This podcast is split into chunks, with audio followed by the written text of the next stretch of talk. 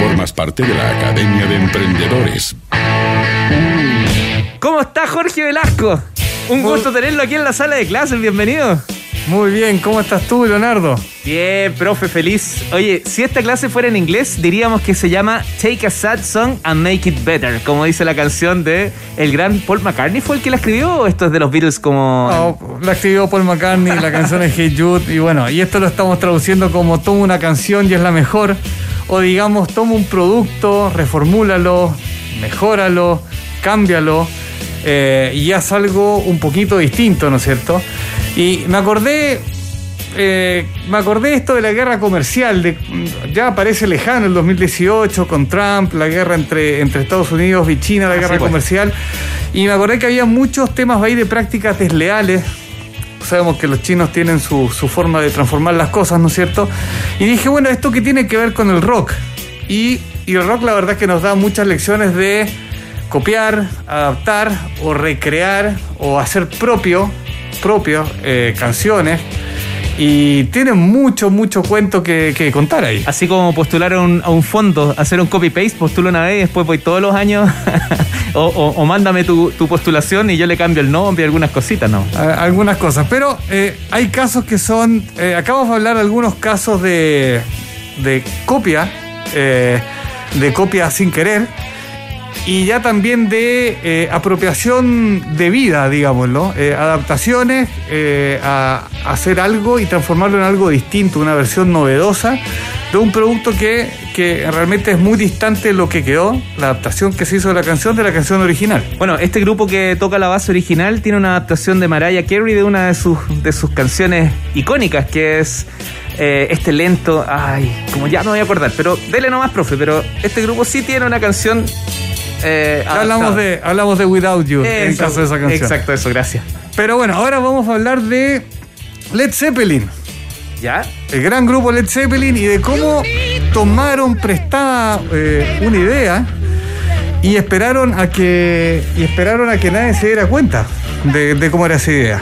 Perfecto. Esta canción es, la estamos escuchando, es Whole Lotta Love, que fue editado en el disco Led Zeppelin 2, el año 1969. El disco fue un exitazo, vendió 12 millones de copias, la canción como single fue top 10 en Estados Unidos, ya, ¿no es pero cierto? Es de ellos, pues. ¿Cómo, ¿Cómo, me va a decir que no? Eh, el problema es que, bueno, ellos publicaron la canción y si uno revisa el disco original, aparece como autores los cuatro integrantes de Led Zeppelin, pero se les olvidó un pequeño detallito. ¿Ya? Eh, se les olvidó que que faltaba alguien, un señor llamado Willie Dixon, un contrabajista, eh, uno de los grandes padres del blues, que había eh, compuesto una canción que se llamaba Unit Love, que la grabó el gran Muddy Waters en el año 62. Pero ¿qué pasó? Esta canción había pasado sin pena ni gloria. Se editó como simple, no en un long play, y no ranqueó en ninguna parte. Y bueno, así que Led Zeppelin eh, tenían el riff que escuchamos de, de Whole Lotta Love, ¿no es cierto? Y, y, Robert Plant dijo, bueno, algo tengo que cantar, se acordó de esta melodía y dijo, bueno, si no me pillan, no importa. ¿Tienes la original para poder eh, hacer la comparación? Acá la tenemos. Ah. Baby, you look so sweet and cunning. Baby, way down inside. Ahí se va apareciendo, ¿eh? Sí, sí, sí. Y ahí se va apareciendo. Y, y, lo que ocurrió es que pasaron más o menos 15 años. El año 85 demandaron al Zeppelin. Ah. Eh, hay una. La cantidad de plata que, que ganó Willie Dixon o sus herederos no, no, no, se sabe, digamos. Lo que sí se sabe es que ahora, cuando uno compra un disco de Led Zeppelin 2 y aparece esta canción, aparecen como autores los cuatro integrantes de Led Zeppelin y también Willie Dixon. Como corresponde. Como corresponde. Lo, lo, notable es que cuando fue la demanda, Robert Plant, el vocalista de Led Zeppelin, dijo: se decidió que esta canción estaba tan lejos en el tiempo y en la influencia, habían pasado solo siete años, digamos. Eh, que bueno, solo te atrapan cuando tienes éxito. Ese es el juego. Y lo atraparon. Así que bueno. ¿Y, lo... ¿Y, esto es un caso aislado o tenemos más? Tenemos otro caso que es más famoso, eh, que en este caso fue inconsciente. Y, acá vamos a hablar de George Harrison, a quien, de quien hablamos en algún momento. Y esta canción que estamos Uy. escuchando, My Sweet Lord. Icónica. Icónica, My Sweet Lord fue la canción número uno, top de fines de 1970, principios de 1971. Y George Harrison en realidad quería un, un himno eh, religioso y en ese momento lo que estaba de moda era una canción gospel que se llama Oh Happy Day, que tuvo la, la gracia de pasar de la iglesia a los rankings. Ajá. ¿ya? Y dijo, yo quiero hacer una canción gospel, y hizo My Sweet Lord.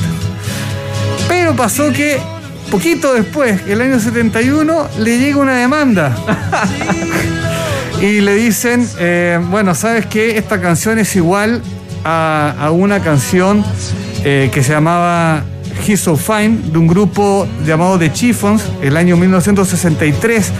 A principios de la década del 60 había muchos girl groups, ¿ya? Grupos de, de- de chicas, de niñas, Ya. que cantaban muy afinadamente, y ellas habían hecho esta canción que había sido un exitazo en el año 63. Y, ¿La tienes también por ahí? y también está por acá ver, escuchemos.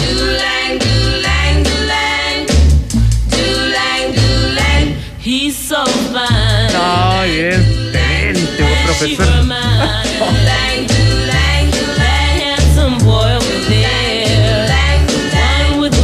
Tremendo. Sí, ahí, no, ahí no hay lugar a discusión.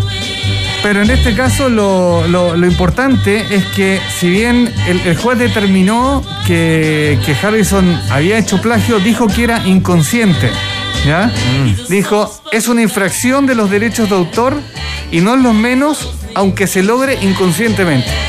Y el tema es que esto estuvo, pasó más de 20 años para lograr eh, cerrar el caso. Y, y George Harrison dijo algo muy, muy interesante. Dijo, esto lo dijo año 77, ¿ah? estaría dispuesto cada vez que escribo una canción, si alguien tuviera una computadora y pudiera reproducir cualquier canción nueva en ella y la computadora que diga, lo siento, no puedes usarla o está bien, es original. Ah, ¿Ya? ah. Pensó en un- resquicio, resquicio. Y, y ahora me gustaría ir, si nos queda, nos va quedando tiempo por sí, una sí. más. Sí, me quiero ir a, a otra cantante también de fines de la década del 60 que, que es Janis Joplin. Can't you just take a look at me and Estamos, estamos escuchando a Janis Joplin. Una de las gracias que tuvo, quizás no fue una gran compositora, pero fue una gran intérprete que tomó soul, blues, jazz, incluso country, y, y lo hizo eh, en un estilo único. Y lo que estamos escuchando ahora es una canción que se llama To Love Somebody. To Love Somebody que, aunque tú no lo quieras, Leo, ¿de quién podría ser esta canción? Eh, no se me ocurre de quién podría ser de Queen. No, nada que ver. ¿De ¿Alguien- quién? Eh, eh, lo- de lo- no sé, tendría que jugar a la adivinanza. eh, algún grupo que haya tenido que sean buenos compositores. Los, los hermanos Gibbs pueden ser. Claro, los Bee Gees. Mi- Imagínate, eso. Janis Joplin haciendo un cover de una canción de los Bee Gees apenas dos años después de que se hiciera. Eh, to Love Somebody, que fue una canción que le, le fue muy bien en, en los rankings de los Bee Gees, no era desconocida. Y, y ella fue y la agarró y la, y la reformó, La como es lo que estamos escuchando. A ver, escuchemos la, la de los VGs. ¿Estará por ahí? Sí, sí, podemos escucharle a los Bee Gees.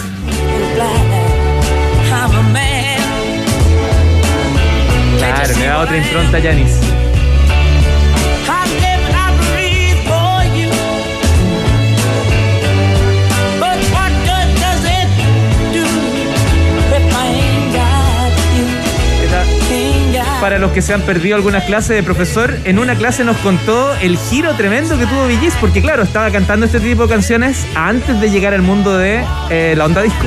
Exactamente. Y, somebody. a- y acá lo que vemos es cómo se puede transformar un producto eh, en algo que es más bien propio, ¿no es cierto? Y, y si nos queda para una más, Dale, dale. No, Em, justito. hay una canción que, que- que me gustaría que, que, que tocáramos, que es de Aretha Franklin. A ver,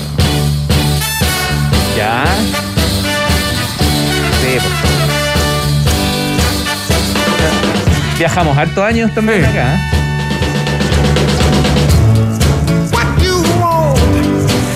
Acá estamos escuchando, no Aretha Franklin, estamos escuchando al gran Otis Redding.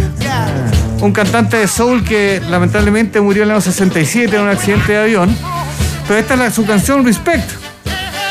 Y, y la gracia es que muy poquito después, un par de años después, Aretha Franklin hizo la versión que, que es más conocida. Eh, la versión de Aretha Franklin que Claro, estamos escuchando. Hasta en, hasta en- hasta en comerciales. What you want, baby, I got. Y Aquí hay valor agregado.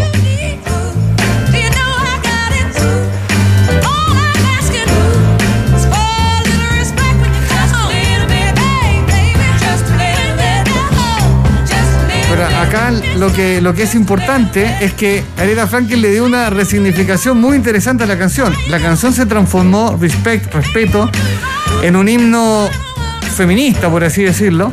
Pero la gracia es que la versión de Otis Redding, que es la original, era un himno no machista, pero el respeto al hombre que llega a casa después de una dura jornada de trabajo. Era totalmente lo contrario. Pero la versión que más duró o la que más perdura en el inconsciente es esta. De hecho, esta fue número uno en el ranking, la otra fue número 35. Y, y bueno, y esto es un himno que llega hasta el día de hoy.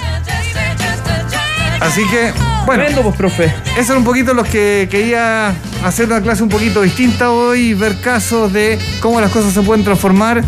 Hay que tener ojo de siempre si tenemos un producto nuevo o creemos que tenemos una idea de estudiar un poquito si es que no estamos plagiando algo, si es que está, si no es que está, ver si está debidamente eh, cuidado o patentado o con qué nos podemos enfrentar y también el valor agregado que podemos darle aunque no sea una idea completamente original. Profe, yo también te tengo una sorpresa. No sé si alcanzamos a, a- a tenerlo en, en listo y preparado. Ahí, a ver si me acompañan con la primera de las, de las canciones. No sé si está, no está. No, no, no. Ya, no le importa. Me puedo haber equivocado en enviar. Era, era para contarte de Ram Jam. Ah, que tú también te sabes esa historia. Ah, que, que es esta, esta canción eh, Black Betty. Ah, Sí, sí, pues. sí. Ah, un tremendo cambio porque, claro, todos conocen la de Ram Jam. Oh, Blackberry, tenenen, ya. Pero la original es como heavy poder entender que eso- Era del cantante de blues Lead Belly. Sí, así es. Pero para la próxima te lo vamos, te lo voy a incluir para que lo recordemos para todos también los alumnos. Ya, profe, un abrazo, éxito, que estés muy bien, gracias por la clase de hoy. Chao, chao. Arroba roca en cuarentena, Instagram. Dale, chao, chao. Formas parte de la Academia de Emprendedores Banco de Chile.